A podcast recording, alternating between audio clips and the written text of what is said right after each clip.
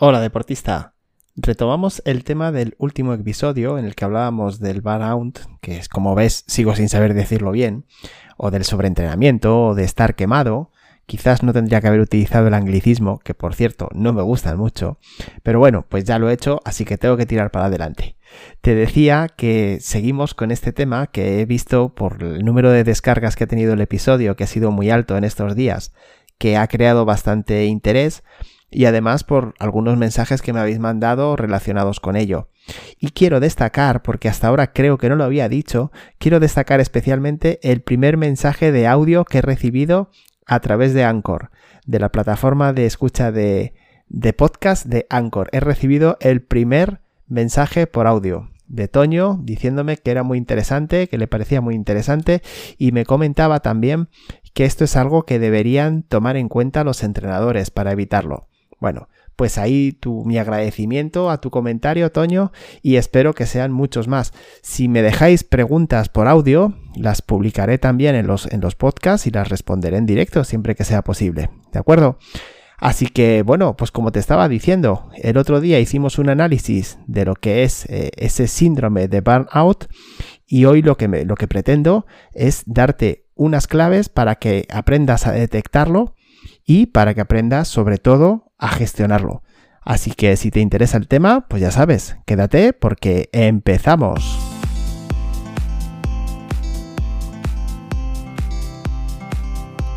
Te doy la bienvenida al episodio 68 de Inteligencia Deportiva, el podcast en el que te hablo de cómo puedes mejorar tu rendimiento mental en el deporte. Conceptos e ideas de psicología deportiva, de coaching deportivo que te ayudarán a mejorar tu rendimiento. Recuerda, una mente entrenada te ayuda a ser el deportista que quieres ser. Ya me conoces, mi nombre es Miguel Ángel Rodríguez y sabes que dirijo el proyecto Mindful Sport entrenamiento mental para deportistas basado en mindfulness, inteligencia emocional y PNL. Si quieres saber más de este programa, entra en mindfulsport.es e infórmate y de paso descárgate la guía de inteligencia emocional para deportistas. Hoy, como te decía en la introducción, vamos a completar lo que estuvimos tratando en el último episodio. Vamos a completar lo que es y sobre todo cómo evitar y combatir el eh, burnout, el estar quemado, el sobreentrenamiento.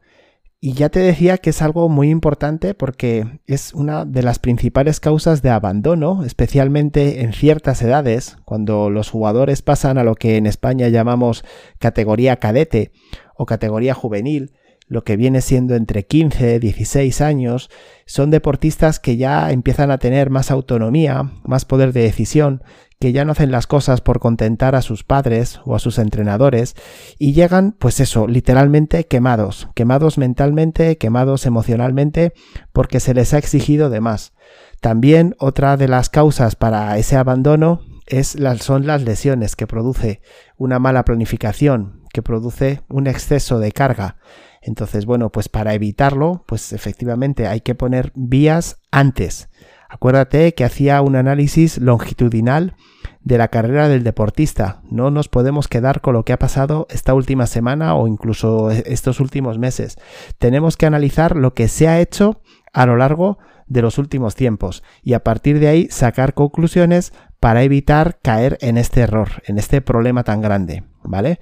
Tú como deportista también tienes que ser consciente de cómo lo estás viviendo y de cómo te está afectando. Te decía que hay ocho síntomas bastante importantes y que detectan que puedes estar sufriendo eh, ese, esa quemazón, ¿vale? Te los voy a recordar porque creo que es muy importante el tenerlo en cuenta para evitarlo. Esos ocho síntomas son, por un lado, insomnio, cuando al deportista le cuesta conciliar el sueño. Un deportista que está entrenado de una manera sana está cansado y necesita recuperarse y duerme bien. Ese insomnio muchas veces también trae un cambio en el humor y, lo que le contagia es un mal humor que bueno, que es muy perceptible, eh, sobre todo cuando llega el momento de entrenar. Incluso a veces falta de energía, a pesar, a pesar de ser un deportista entrenado, como se es mal entrenado o se está mal entrenado, mejor dicho, pues falta la energía. Y también a veces se, se, produce un aumento de peso, porque el estrés, que al fin y al cabo es lo que está detrás de este burnout, lo que produce es un exceso de cortisol y bueno, consecuentemente, pues bueno, eh, un aumento de peso, porque el cortisol, al subir el cortisol, sube la ansiedad, al subir la ansiedad, sube la inflamación de la persona y también sube el hambre.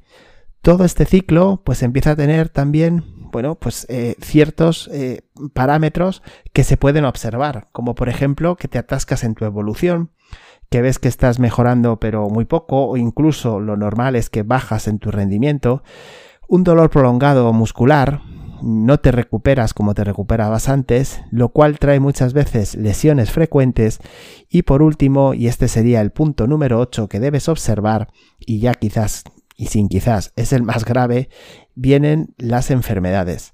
Como ves, es un tema muy importante, es un tema que tienes que considerar porque sus consecuencias pues son bastante nocivas para ti. Si eres capaz de hacer ese análisis, si eres capaz de, de tenerlo presente y de afrontarlo, pues bueno, vas a encontrar la manera de, seguir evolucionando. Siempre piensa que tu carrera deportiva tienes que enfrentarla a medio plazo. Siempre pensando un poco en el más allá. Si estamos pensando en la siguiente competición, o sea, en el partido de este fin de semana, pues las cosas no van a ir bien. El hecho de que tú te fuerces para poder competir este fin de semana y te fuerces para poder competir el siguiente y otra vez y otra vez y así sucesivamente, lo que va a traer va a ser esto. Al final lo que te va a traer va a ser ese sobreentrenamiento que también, como recuerdas, te decía que está muy ligado a la competición con sus peores consecuencias, ¿vale? Así que piénsalo, Conviértete en un deportista inteligente, en un deportista que sabe de verdad gestionar su carrera y empieza a tomar las medidas que debes tomar para no caer en este punto. Por otro lado, e insisto mucho en esto y hago referencia a lo que me comentaba Toño en su mensaje de voz, los entrenadores también tenéis que tenerlo muy presente, porque muchas veces los deportistas van a hacer lo que vosotros les pidáis. Y eso es una muestra de, confianza en vosotros. Y muchas veces se cae en el error de forzar de más a deportistas muy motivados. Bueno, hay que dosificar, hay que planificar y recuerda ese consejo que daba el otro día que tantas veces se nos olvida y es que debemos planificar el descanso también.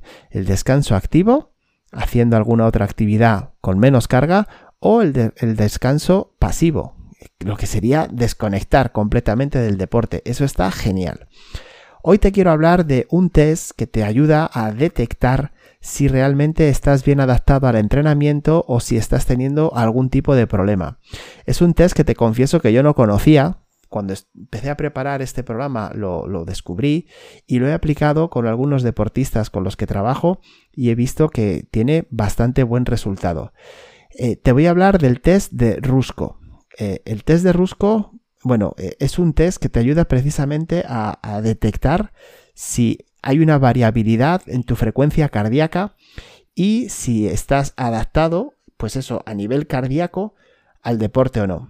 Fue desarrollado por Heikki Rusko y lo único que necesitas es eh, un pulsómetro. Un pulsómetro y como verás las pruebas son muy sencillas, te llevarán apenas 10 minutos y vas a poder sacar muy buenas conclusiones. Te voy a explicar los pasos y espero que, los entiendas, a ver si soy capaz de explicártelos bien. Lo importante, lo primero, siempre realizarlo a la misma hora. ¿Vale? Lo más indicado es hacerlo al, despertarse, cuando todavía estás eh, bueno, con baja activación debes tumbarte boca arriba, o sea, con la posición, eh, con la espalda apoyada en el colchón y durante 5 minutos eh, anotar o registrar eh, tus pulsaciones. Especialmente el pulso medio de esos dos últimos minutos, ¿vale? Dentro de los 5 minutos, muy atento al pulso medio de los dos últimos, ¿vale? Aquí viene lo importante. Inmediatamente tienes que levantarte cuando pasen esos 5 minutos y anotar el pulso que tienes a los 15 segundos. Te levantas de manera enérgica y anotas el pulso que tienes a los 15 segundos. Haces la misma operación cuando han pasado 90 segundos desde que te has levantado y por último a los 120 segundos. ¿De qué se trata? Pues de que compares la media de esos dos últimos minutos en los que has estado tumbado con la media de los últimos 30 segundos en los que has estado de pie. ¿De acuerdo? Te explico. por un lado, estás en reposo, estás en estado de desactivación y estás viendo un poco cuál es eh, tu frecuencia cardíaca base. ¿Vale? En el momento en que te incorporas, eh, a los 15 segundos, tu cuerpo se empieza a adaptar a ese, entre comillas, ejercicio. Te estás poniendo en activación. ¿De acuerdo? Entonces, a los 15 segundos, tu frecuencia cardíaca debe haber subido. Bien, a los 90 segundos, la frecuencia cardíaca tiene que volver otra vez a bajar. Y lo interesante es ver cuánto ha bajado entre los 90 y los 120 segundos. ¿Por qué? Bueno, porque aquí está lo realmente importante de esto. Eh, si consigues que haya una caída rápida en ese siguiente eh, minuto, será señal de que tu cuerpo se está, está bien entrenado, está adaptado, es capaz de adaptarse rápidamente al ejercicio en este caso cuando te levantas, y es capaz de adaptarse también al reposo, en este caso cuando te quedas ya de pie durante un periodo un poquito más prolongado. Bueno, si ves que no sucede así, si ves que tu, frecuencia cardíaca se eleva al levantarte y luego no recupera, eso quiere decir que no estás verdaderamente adaptado, que hay fatiga en tu organismo y lo que necesitas es, pues ese día, por ejemplo, no entrenar. Date cuenta de que este es un test individual, entonces no debes compararte con nadie, tienes que compararlo contigo mismo. La recomendación es que hagas unos, unos cuantos tests para sacar una conclusión, eh, más o menos eh, entre durante dos o cuatro semanas, pues haciéndolo tres, cuatro veces cada semana. Eh, y hacerlo durante un periodo de poco entrenamiento y estrés para ver cómo responde tu pulso también. Decirte que el test no es perfecto, pero yo creo, para mi punto de vista, por lo que he estudiado y también por lo que he comprobado, eh, es bastante fiable. Así que te animo a que lo pruebes contigo mismo. Eh, si estás descansado, tu frecuencia cardíaca será constante entre las diferentes mediciones. Si ves que tardas demasiado en recuperar, como te decía, necesitas reposo, ¿vale? En ese caso, como te comentaba, pues mejor que ese día no entrenes. Así que sobre este test, bueno, pues puedes ir sacando eh, algunas conclusiones, puedes ir dándote cuenta de si aparte de estos ocho síntomas que te decía al principio, que te recordaba, que ya vimos en el anterior episodio, estos ocho eh, síntomas tienes alguno de ellos, pues aparte con este test puedes corroborarlo. Y ahora vamos con la parte práctica, con la parte que a mí realmente, mm, bueno, creo que es la que más te puede ayudar, que es encontrar estrategias para salir del sobreentrenamiento, para salir o lo que es mejor todavía, para evitarlo. Te voy a dejar tres estrategias que yo creo que te van a ayudar mucho a la hora de, evitar esta situación, ¿vale? El primero de ellos es eh, que marques objetivos realistas. Seguramente cuando caes en esto es que no estás siguiendo unos objetivos realmente que tú puedes conseguir estás forzando demasiado la máquina. Y eso suele ser producido, pues por lo que te comento, porque quieres llegar más allá de lo que puedes llegar.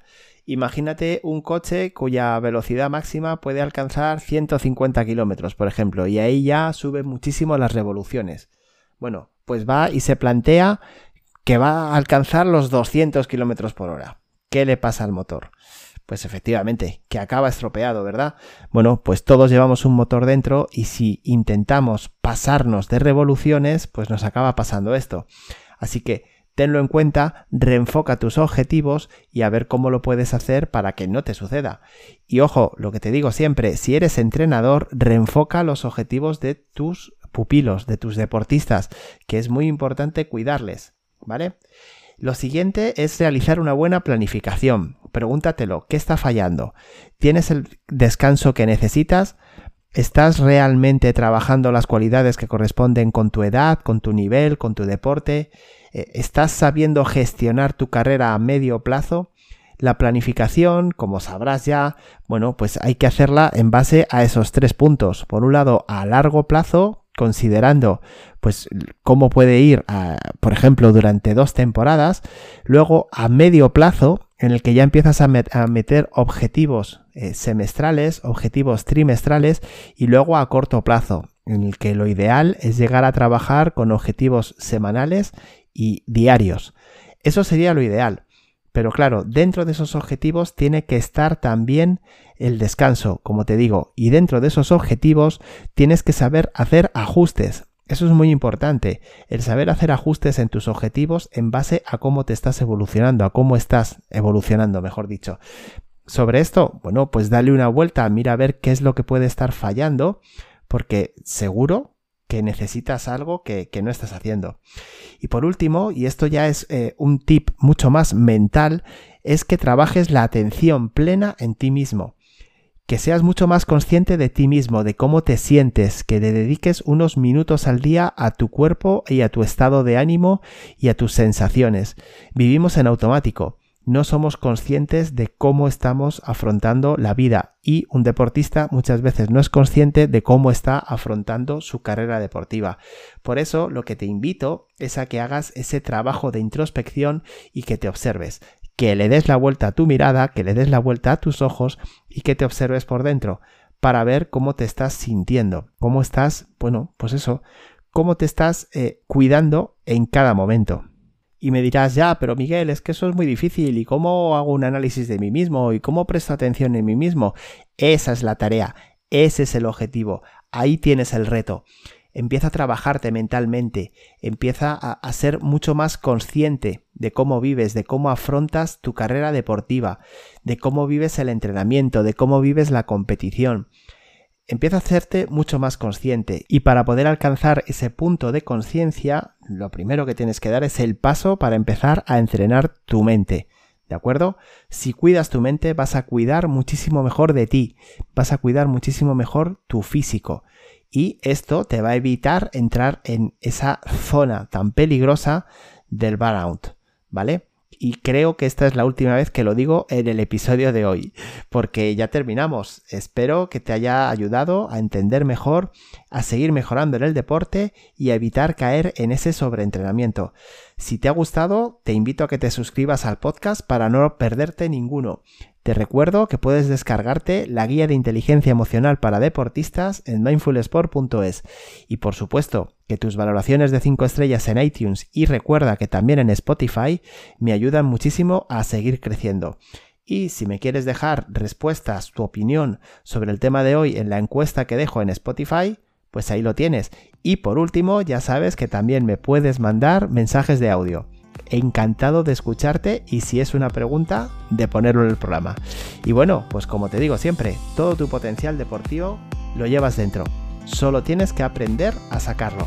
Que pases un muy feliz día.